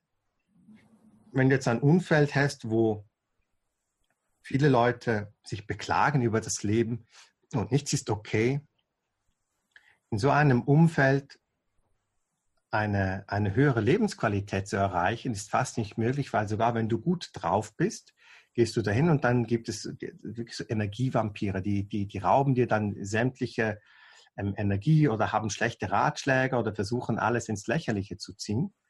Das heißt, es ist teilweise dann auch so, dass sich ein Teil, und das habe ich auch erlebt, ein Teil des Freundeskreises, also des Bekanntenkreises sich ändert mit dieser in, inneren Veränderung. Das ist völlig natürlich. Und da kommen ganz viele Ängste. Ja, ja, aber dann habe ich keine Freunde. Wir haben doch ein Leben lang Freunde und Freundschaft über alles und Familie über alles und das über alles und das über alles. Ich glaube, hier fehlt dann oft so die Gewichtung. Was ist wichtig? Und man soll doch zurückstehen. Das ist so egozentrisch. Ja, ich soll doch nicht. Und das ist alles Bullshit hoch drei. Ähm, weil das Wichtigste im Leben, in deinem Leben, das bist du. Und es geht hier nicht um Egozentrik, es geht darum, bist du lebendig. Mhm. Weil jemand, der sehr egozentrisch ist, der ist gierig, der nimmt von den anderen und dem ist es auch egal, ob es dem anderen gut oder schlecht geht. Wenn ich aber merke, ich bin in einer, vielleicht in einer Beziehung, wo ich, wo ich ähm, wie drin gefangen bin, ich komme da nicht mehr raus und ich fühle mich nicht lebendig, ich habe schon Bauchschmerzen, wenn ich an den Partner denke. Ähm, und es, es gibt, man, man hat sich schon lange auseinandergewöhnt, auseinandergelebt und sagt dann, okay, vielleicht wäre es gut, wenn ich gehe, weil das, die Beziehung hat ein Ende. Das, viele Sachen haben ein Ablaufdatum, auch so gewisse. Beziehungen. Und das macht dann so viel Angst, da rauszugehen, weil man sich fragt, ja, das, dann kommt das Unbekannte. Und das Unbekannte macht dann noch mehr Angst, weil ich nicht weiß, was geschieht, also bleibe ich lieber im Status quo. Und das ist das Problem, warum viele Leute nicht rauskommen und meine Ansicht ist, dass wenn du halt dann anfängst mal zu meditieren, dass du anfängst mehr innere Kraft aufzubauen, dass du anfängst mehr Vertrauen aufzubauen in dein, in deine Kräfte, in deine Fähigkeiten, in das Leben. Und dann ist es auch viel einfacher, einen Schritt zu machen in das sogenannte Unbekannte, weil du dann auch getragen wirst. Ja, du, du bist nicht alleine. Es gibt eine Verbindung in höhere Ebenen, die sind da. Und diese Ebenen, das kann, das, das hilft dir, weiterzugehen. Hat das die Frage so beantwortet, oder? Ja, doch sogar mehr. Ich, ich, ich hätte auch noch wissen wollen, was man da tun kann, weil sehr oft steht man im Leben wie an einem Punkt und man hat Angst. Man, man will einen Job wechseln, man weiß aber nicht, wie es wird oder man eben man will den Partner verlassen, aber man hat Angst davor. Aber schlussendlich ist es ja, also ich weiß ja nicht, ob wenn ich jetzt hier rausgehe, ob ich dann auch heil ankomme im Zuhause, weil es kann ja immer irgendwo etwas passieren. Was ich, also eigentlich weiß ich nie, was nachher exakt passieren wird. Und ja, ja wir haben so, so die Vorstellung, dass, dass es wenn es so bleibt, wie es ist, dann kennen wir es und dann ist es ja vielleicht nicht gut, aber zumindest wissen wir, woran wir sind. Und es ist sehr oft schwierig, da rauszugehen. Aber wie du sagst, ja, Meditation kann da wohl helfen. Mir, mir geht es halt um eine Konkretisierung. Ähm, jede Angst ist erlernt. Mhm. Das muss man wissen viele Leute versuchen dann die Angst, die sie haben, zu behalten mit der Begründung, die Angst die ist gut, die hat mich schon vor vielen Dummheiten bewahrt. Mhm. Und das ist richtig, aber es ist nicht die ganze, es ist wieder mal so Halbwissen. Es fehlt ein Teil vom Bild, weil was macht Angst? Wenn Angst aufsteigt aus dem System, kommt gleichzeitig eine Energie, die bewusst macht. Deswegen können wir uns sehr gut an Momente erinnern, wo wir, wo wir große Angst hatten, weil wir in dem Moment bewusster waren. Ähm, es gibt für diese Energie verschiedene Ausdrücke. Ich nenne es Core Energy, das ist wirklich so aus dem Kern, die aus, aus Bewusstheit entsteht. Im Yoga nennt man das Kundalini. Es gibt dir Klarheit. Und durch diese Klarheit wirst du wacher. Und durch diese Wachheit kannst du ganz neue Kräfte mobilisieren. Und dann sagen die Leute, Angst ist etwas Gutes. Und in dem Moment sage ich so ja. Aber wenn du diese Energie, diese Wachheit, diese Kraft aufbringen kannst, ohne Angst haben zu müssen, dann braucht es keine Angst. Mhm. Und Meditation geht es nicht darum, einfach nur die Angst loszulassen, sondern zu ersetzen mit Klarheit, Präsenz, Intuition. Und das führt dann dazu, dass du, dass du nicht einen Verlust hast, sondern einen Gewinn. Du gewinnst nämlich den, den guten Effekt, ohne aber die Angst haben zu sein. Angst macht instabil. Ich wurde mal gefragt von einem Menschen, ja, aber es ist nicht gut, wenn man Angst hat, dann hat man mehr Adrenalin. So ein Feuerwehrmann. Sage ich so, echt? Also du hast, du, du bist in einem brennenden Haus und jetzt hast du zwei Möglichkeiten. Das ist ein Feuerwehrmann, der hat total viel Angst und dem schlottern schon die Knie. Und du hast einen Feuerwehrmann, der ist sehr klar und sehr bestimmt, von wem willst du dich retten lassen? Niemand ja. würde sich retten. Das, das, das, geht schon per se nicht. Merkst du, wie ich, wie ich die Frage formuliert habe? Ja? Ähm, das heißt, Angst das habe ich ja damals im Kosovo, war es so, dass ich Angst bekommen habe, über eine Wiese zu laufen, was sich auf die Schweiz transferiert hat. Diese Angst habe ich komplett losgelassen. Ich gehe heute über eine Wiese und ich denke nicht mal dran. Das hast du mit Meditation geschafft? Ja, das war, das war einer der Effekte der, der Meditation. Und mittlerweile, ich habe sicher schon 3000 Mal irgendwo bei mir eine Angst angeschaut, weil das Unterbewusstsein von jedem Menschen ist voller Ängste. Und mhm. wenn ich die Wahl habe, ich will sie behalten und ich will sie loslassen, ich lasse jedes Mal los. Wenn du nicht weißt, wie loslassen geht, dann musst du die, dann musst du sagen, die Angst hat was Gutes. Dann musst du dich irgendwie damit zurechtfinden und Argumente finden, warum es gut ist. Wenn du eine Alternative hast und du die siehst, du wählst jedes Mal die Alternative. Ich habe noch nie jemanden bei mir im Coaching oder im Seminar erlebt, der sich bewusst gesagt hat, nee, also instabil unsicher, unklar, verwirrt, das will ich haben. Wenn er gleichzeitig das Klarheit, Kraft, innere Ausrichtung gehabt haben könnte. Ja. Ja, ja ich, ja. Noch, noch eine Sache. Es braucht immer den eigenen Willen. Also das ist ganz wichtig. Ich, du kannst niemanden zu, ähm, dazu zwingen, eine Veränderung zu machen ähm, gerade wenn man so, es geht immer um den eigenen Willen. Das ist in, aus meiner Sicht ähm, eine der, der wichtigsten Erkenntnisse, wenn du willst. Du willst eine höhere Lebensqualität haben. Du willst lebendiger sein. Du willst selbstbestimmter sein. Das ist dort, wo es startet. Mhm. Ja. Ähm, man kann gleichzeitig unsicher sein und Angst haben und unklar sein und wie, wo, was, aber zuerst braucht es den Willen und dann ergibt sich alles andere. Das ist so der, dieser, dieser rote Faden, der, der hilft. Ja. Wie kann man an diesem roten Faden festhalten? Weil eben viele Leute denken zum Beispiel, ja, ich würde gerne reisen, aber was ist? Kann ich meinen Job behalten? Was sagen meine Kollegen? Was sagt mein Freund oder mein Partner, meine Familie? Und was ist, wenn ich zurückkomme? Gibt mir dann überhaupt noch einen Job? Wie sieht das im Lebenslauf aus? Oder ich würde mich gerne selbstständig machen, aber ich weiß nicht, was kommt. Und die Leute haben ja, sie wissen eigentlich, was, nicht eigentlich, sie wissen, was sie wollen. Aber ja, eben meistens ist halt auch das Umfeld, die Ängste. Gibt es da irgendeinen weil ich denke, wenn man jetzt meditiert über diese ganzen Ängste oder auch das Umfeld, weil das ist ja dann auch wieder ein Verlust, vor dem man Angst hat. Oder ja. Leute, die einen halt überhaupt nicht supporten. Was würdest du den Leuten empfehlen?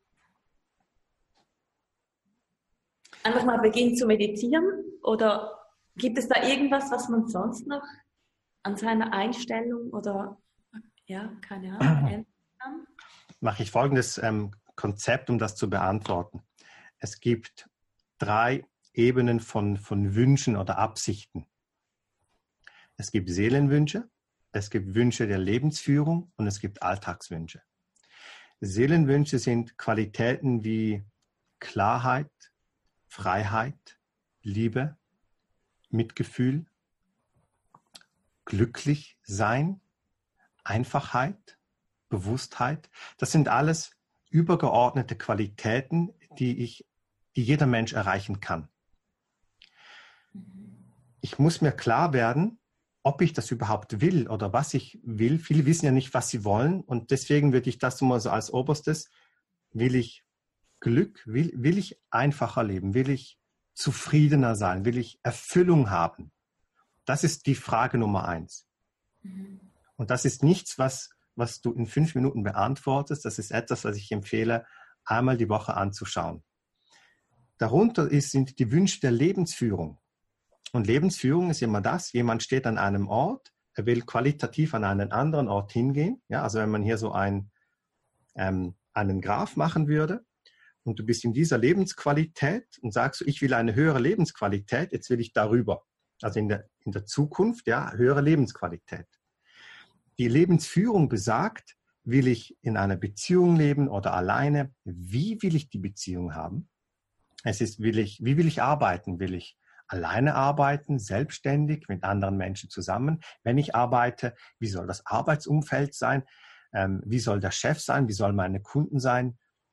Es ist auch, wohne ich auf dem Land, wohne ich in der Stadt, ähm, will ich einen multinationalen Konzern führen mit tausend Leuten oder will ich lieber ähm, Käse produzieren in den Schweizer Bergen mit ein paar ähm, Schafen, die ich hier habe? Es spielt alles keine Rolle. Das Wichtigste ist, es entspricht dir, es macht dich lebendig. Mhm. Die dritte Stufe, das sind Alltagswünsche. Das ist, ich habe jetzt Lust auf einen Joghurt, jetzt habe ich Lust auf einen Kaffee und ich brauche einen größeren Fernseher die sind auch wichtig, aber die sind nicht prioritär. Viele Leute haben ein Problem, wenn die Alltagswünsche da oben sind und alles andere irgendwie auch noch da. Und dann ist natürlich Kuddelmuddel. Mhm. Man kann Kaffee trinken, Joghurt essen, größeren Fernseher kaufen, überhaupt kein Problem. Ich fotografiere gern, ich habe viele Kameras, ich liebe die. Aber ich habe für mich eine klare Priorisierung von, wo will ich ganz grundsätzlich hin und, und wie kann ich meine, meine meine Lebensführung, was, was muss ich dazu ändern, dass ich jetzt umziehe? Ende, Ende Monat hat mit einer größeren Vision zu tun.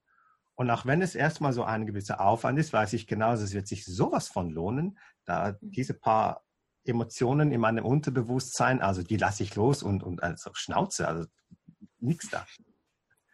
Ja. Ähm, was die Meditation jetzt macht, in dem, wenn ich nochmal in diese Le Lebensführung gehe, wo, wo, wo wir diesen Graph haben und du bist da und du willst, oh Moment, jetzt mal schauen, du bist da und du willst dahin. Die Meditation führt dazu, dass ich kurzfristig die Qualität vom aktuellen Erleben so hochschrauben kann, dass ich jetzt schon weiß, wie es sich dann anfühlt, wenn ich in der Zukunft da bin. Also statt dass ich nicht weiß, wie sich das hier anfühlt, weil das ist ja noch unbekannt, in der Meditation schaffe ich es, Qualitäten zu erleben, die natürlich Richtung Seelenwünsche gehen, von Klarheit, von Einfachheit, von Lebendigkeit. Und dann weiß ich, oh, das ist möglich, mehr davon. Ja. Und wenn ich das erlebt habe, ein, zweimal erlebt habe, dann merke ich, okay, das ist ja krass. Wenn ich dann eigentlich aus der Meditation zurückkomme, du bist nicht mehr der gleiche Mensch. Es hat sich etwas schon geändert in dir. Und wenn du das halt regelmäßig machst und du machst immer wieder Ausflüge, manchmal da, manchmal da, manchmal da, dann kommt immer mehr diese innere Klarheit. Dann, dann machst du schrittweise immer mehr die Erfahrung, was alles möglich ist und das gibt dir die Zuversicht. Und der Kontrast, wenn man dann zum Beispiel in einer Situation steckt, die man nicht aushält, der wird dann teilweise so groß, dass man erkennt, welcher Schmerz man überhaupt gerade durch, wo, wo man gerade durchgeht. Und dann kommt so von innen eine Kraft, dass man nicht anders mehr kann, als den Schritt zu machen. Mhm. Weil wenn mir jemand sagt, ich, ich reise gerne, aber ich traue mich nicht, dann wirklich es, willst du überhaupt reisen? Oder was ist der eigentliche Wunsch? Ist der Wunsch mhm. Freiheit? Ja, Freiheit kannst du auch beim Arbeiten hier in der Schweiz lesen, dann musst du nicht dafür reisen. Die Frage ist nur, wie erreiche ich das? Also so dieses Klarmachen, das sind dann die, die Coachings, die, die ich mache, wo wir dann zum Beispiel Dilemmas aufdecken. Ja, also dieses, ähm, was, was will ich wirklich haben? Das ist etwas, was, was halt auch Forschung braucht. Ja, ähm, das ist das mit sich auseinandersetzen, ich sehe so, es ist dein Leben, es ist deine Lebendigkeit und für mich auch darum, deine Verantwortung, das zu machen. Das kann dir niemand abnehmen. Dir kann auch niemand sagen, was du tun sollst, ähm, sondern wirklich so die Frage, was, was will ich eigentlich tun? Wie will ich leben? Wie will ich denken? Wie will ich fühlen? Und das sind, das sind sehr spannende Fragen, die, ja, die, die, die halt fundamental sind. Und da kann man mal wirklich dieses Querdenken, dieses Hinterfragen anwenden und so, will ich das so überhaupt? Mhm. Ja. Also so die ganzen, wir haben jetzt schon ein paar Mal ein bisschen über Beziehungen gesprochen, so dieses ganze, die ganzen Witze über Eheleute, ähm, wie die Frau so der Hausdrache ist und der Mann ständig anderen Frauen hinterher schaut und so, das, das, das sind so Sachen, so, ja, okay, also wenn das dein, dein Zustand ist, wie du Beziehungen siehst, das ist jetzt für mich nicht schön. Ja, ja. Es, ja, es ist lustig, aber ähm, und da kann es an einem gewissen Grad lustig sein, aber Leute, die das sagen und dann noch nicken, ja, ja, ja, genau so ist es, das ist für mich ein klares Hinweis, wie jemand denkt. Und mit ja. so einem Denken ist es schwierig, eine Beziehung, eine erfüllende Beziehung zu haben. Da muss man wirklich hinterfragen und sagen, komm, hey, das, das, das will ich ja gar nicht mehr. Ja. ja, das ist ein guter Hinweis. Ich glaube, oft ist man sich heute gar nicht bewusst, was man will, sondern wenn man in einer Firma arbeitet, hat man so einen, vielleicht einen Entwicklungsplan oder man wird gefragt, wo willst du in fünf Jahren sein? Und dann, vielleicht weiß man es, aber auch nicht. Und dann sagt man einfach etwas, weil man denkt, dass man das machen müsste. Ja, ich, ich, wusste es nie. Das war also, wo sehen Sie sich in fünf Jahren? Ja, auf Ihrem Stuhl. Haha, nee. Ja. Also, ich hatte, ich, ich, wusste, ich wusste das nie genau. Ich konnte das nie klar beantworten. Ja. Ja, ja aber das, das ist ein guter Hinweis sich klar zu werden, was man möchte und woher auch dieser Wunsch kommt. Eben, ob ich reisen will oder einfach ein bisschen mehr oder Freiheit, weil ich mich irgendwie im Job oder in der Beziehung eingeschränkt fühle. Ja, das ist auch die, ähm, im, im, im, Star Wars sagte der, der Master Yoda zu Luke Skywalker, Luke Skywalker, erforsche deine Gefühle, Luke. Und was eigentlich damit meint, ist so eine Mischung aus Intuition und Innenschau und was will ich eigentlich, wo ist für mich die Wahrheit. Ähm, die, die Tools der Meditation beschleunigen den Prozess einfach sehr, sehr stark. Ja. Das ist das, was ich beobachtet habe. Ähm, es gibt Meditationen, die beschleunigen massiv, ähm, wie wenn man den Schritt ins Bewusstsein macht. Es gibt mhm. Meditationen, die bisschen normale Beschleunigung, also es gibt schon noch auch Unterschiede, wie schnell dann etwas ist.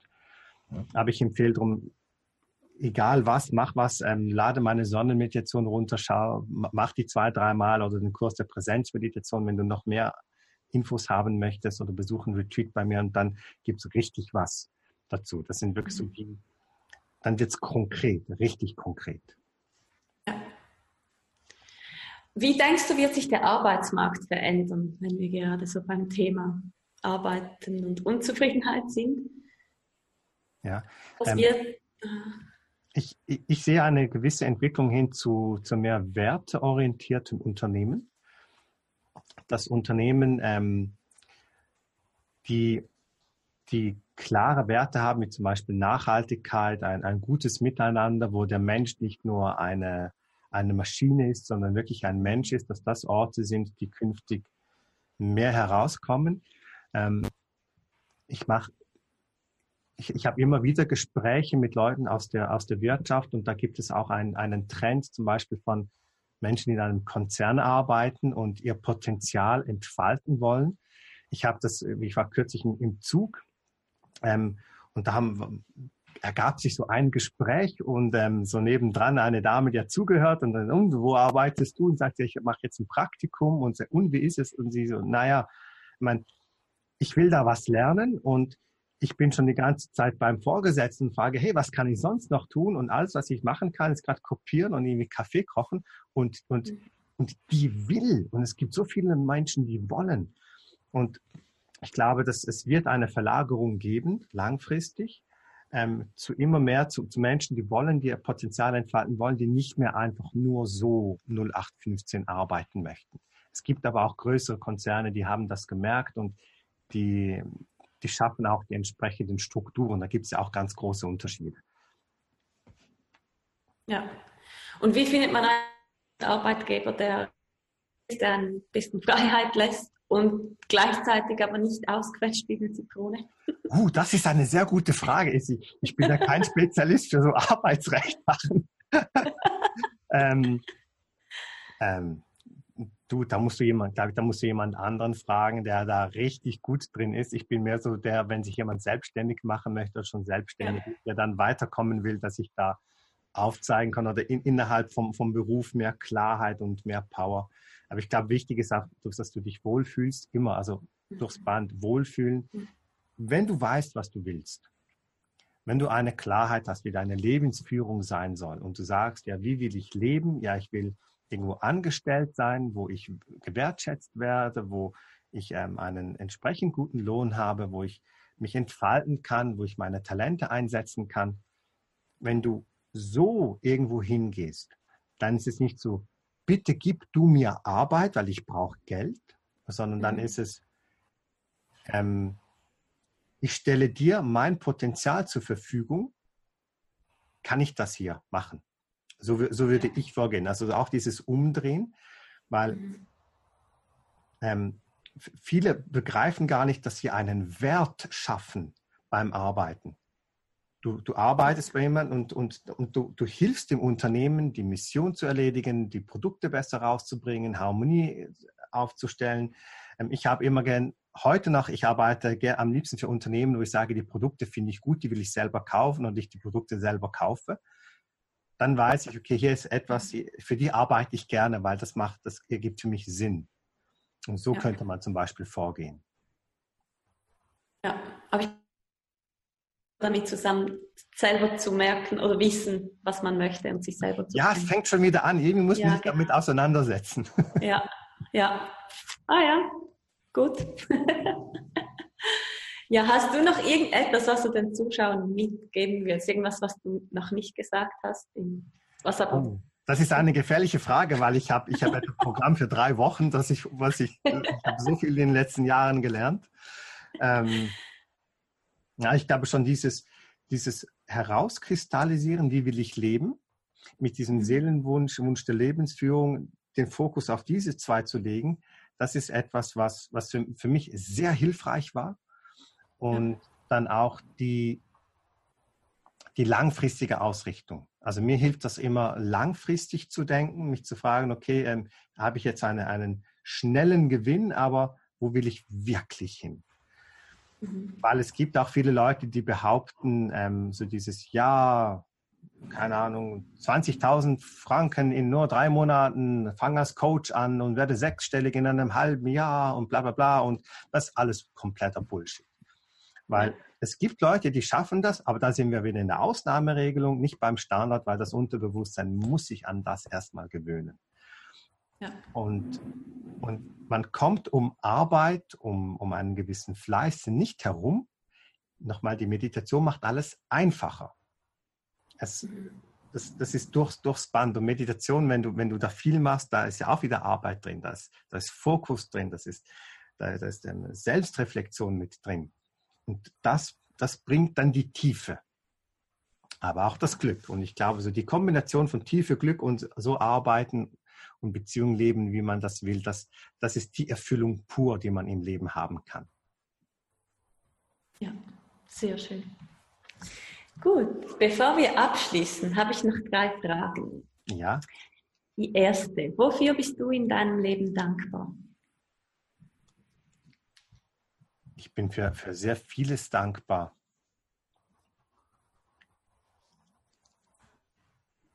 am, am dankbarsten bin ich, dass ich für, für mich einen, einen Weg gefunden habe, oder der mir, der mir gezeigt wurde, dass ich ähm, die, die Bereiche des Bewusstseins kenne, die unsterblich sind. Und ich die Möglichkeit habe, das sehr, sehr gezielt anzustreben im Yoga spricht man davon, zu sterben, bevor man stirbt. Das heißt, all diese Identifizierungen loszulassen, die einen dazu bringen, Angst zu haben, eine Limitierung zu haben. Und da bin ich sehr dankbar, dass, dass, dass, ich, dass ich das so leben darf, den Weg gehen kann. Das ist keine Selbstverständlichkeit. Das ist, da habe ich sehr lange danach gesucht und ich war unendlich glücklich und dankbar, dass ich dann den richtigen Mentor gefunden hatte, ähm, der das ähm, hervorragend macht, dass das für mich möglich wird. Schön. Ja, das glaube ich. Ähm, hast du Lieblingsbücher? Die vielleicht für die Zuschauer auch interessant sein können oder die dich stark beeinflusst oder inspiriert haben? Ja. Ähm, ich möchte drei Bücher nennen. Oder ja, also was ich gut finde, ist zum Beispiel dieses Different Thinking von Förster und Kreuz. Das war so mein Einstieg zum Thema Querdenken, dass man die Sachen anders machen kann. Mhm. Von ähm, wenn jemand auch so im Bereich der Selbstständigkeit ist, empfehle ich Marke ohne Mythos. Ähm, das erste ehrliche Markenbuch, wo es darum geht, authentisch gute Produkte nach vorne zu bringen und Dienstleistungen. Mhm. Wenn jemand anfängt mit, mit Selbstständigkeit und Unternehmertum, empfehle ich von Günter Faltin Kopf schlägt Kapital, weil es darum geht, dass man halt hier oben das Ding richtig einsetzt, um, um ein, sich ein Leben oder ein, ein Geschäft aufzubauen, was auch Probleme löst, was Menschen hilft. Mhm. Im spirituellen Bereich ähm, habe ich schon lange keine Bücher mehr gelesen, was ich sehr empfehlen kann. Ähm, was, was mir damals geholfen hat, das war von Napoleon Hill, Denke nach und werde reich, weil es, ähm, er hat viele Leute interviewt zum Thema Erfolg und ich finde, er hat ähm, gerade so die, die ersten paar Kapitel sind, sind sehr, sehr gut so diese, diese Essenz drin, ähm, auch zu merken, was man will. Das, das steckt da so ein bisschen mhm. drin. Ähm, der, der, am Schluss vom Buch, da geht er dann sehr stark auf seinen christlichen Glauben ein oder, oder, oder sagt er immer wieder, hat er eine Ode drauf. Das fand ich dann grenzwertiger. Es ist für mich dann nicht mehr so stimmig gewesen. Aber gerade der erste Teil empfinde ich sehr, sehr gut. Und wenn sich jemand sehr stark für Spiritualität interessiert, dann empfehle ich das ähm, von Sogyal Rinpoche, das tibetische Buch vom Leben und Sterben. Dort wird aufgezeigt verschiedene Ebenen, auch sehr präzise Beschreibungen vom, von einem authentischen Weg der Spiritualität. Also gerade die, die ersten Seiten waren für mich sehr wichtig. Da ging es um, um, um Lehrer und Schüler und dass es da ganz viel Verschiedene gibt und dass es nicht so diese, also was ist Erleuchtung, was ist es nicht. Da gibt es sehr viele ähm, sehr viele falsche Vorstellungen, ähm, denen man unterliegt. Aber auch man setzt sich mit der Ster eigenen Sterblichkeit auseinander, was danach kommt. Und ich empfinde es als, als wichtig, sich mit dem eigenen Tod zu befassen, weil er zeigt die Endlichkeit auf und kann dazu führen, dass man dann halt doch mal in die Pötte kommt, ähm, statt rumzueiern, weil man merkt, okay, irgendwie da gibt es noch mehr. Ähm, das ist nicht nur eine Fleischwurst, die irgendwann tot umfällt und dann ist vorbei. Es geht weiter. Da, ähm, das ist für mich kein mittlerweile Wissen, kein, kein, kein Glauben mehr. Ähm, mhm. Und ja, also das ist etwas, was ich wirklich empfehlen kann, ähm, da immer mal wieder drin zu lesen.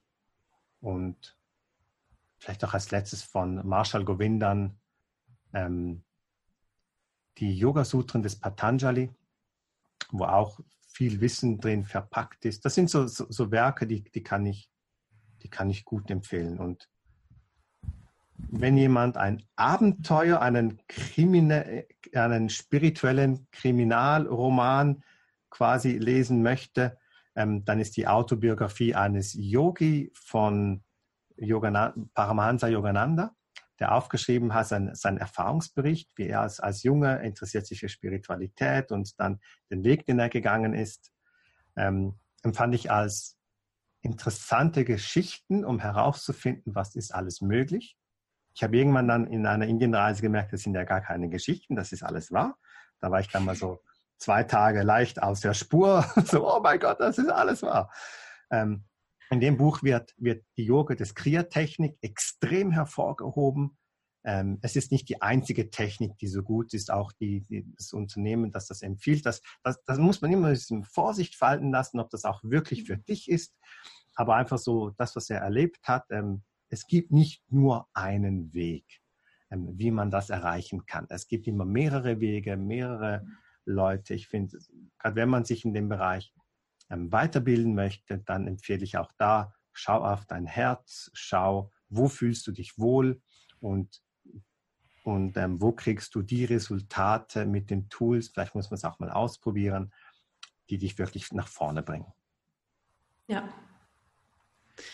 Vielen, vielen Dank für die tollen Tipps. Dann noch die letzte Frage. Ja. Was bedeutet für dich Freiheit? Hm. Unabhängig zu sein von, von allen Umständen, in denen ich mich bewege. Jetzt wird es hier direkt ein bisschen laut, die hier. Ja. Hörst du das auch? Habe ich, hab, hab ich bisher in die Schweiz gehört. oh Mann, ja, ich oh glaube, ich ja. es, es ist gut, sind wir so am Ende angelangt, ja. Aber für mich wirklich, das, das, das Freiheit ist der, dieser innere Raum. Der Viktor Frankl hat mal schön gesagt, zwischen Reiz und Reaktion ist ein Raum, in diesem Raum liegt die Freiheit. Und Reiz sind Gedanken, sind Gefühle, sind Situationen. Die Freiheit besteht, wie will ich darauf reagieren. Da ist aber auch mit dabei, dass ich nicht reagieren muss. Und ich kenne das aus verschiedenen Zuständen, wenn ich sehr bei mir, sehr in der Präsenz bin, dass alles ist völlig okay, egal was um mich herum geschieht. Ähm, und ich kann arbeiten, ich kann Beziehungen leben. Alles ist möglich und ich habe in mir meinen großen inneren Frieden. Also Freiheit, Frieden ist das Gleiche, die Liebe, das, das Glück, diese Erfüllung. Das ist da egal was ich tue, ob ich jetzt im Tram sitze oder in einem Gespräch bin, ähm, ob ich ein, ein stärkeres, vielleicht heftigeres Gespräch führe oder einfach Fernseh schaue. Es geht um dieses innere Erleben von, von Glück. Und Glück ist Freiheit. Das ist in dem, es ist das Gleiche, ein, ein anderer Aspekt. Okay, sehr schön. Vielen, vielen Dank fürs Teilen. Sehr gerne. Wirklich abschließend. Danke, danke fürs Zuschauen. Bis bald. Gut, habt ihr durchgehalten. Bis bald. Und verbindet euch auf Facebook, da kommuniziere ich am meisten. Einfach Freundschaftsanfrage und dann schauen wir weiter.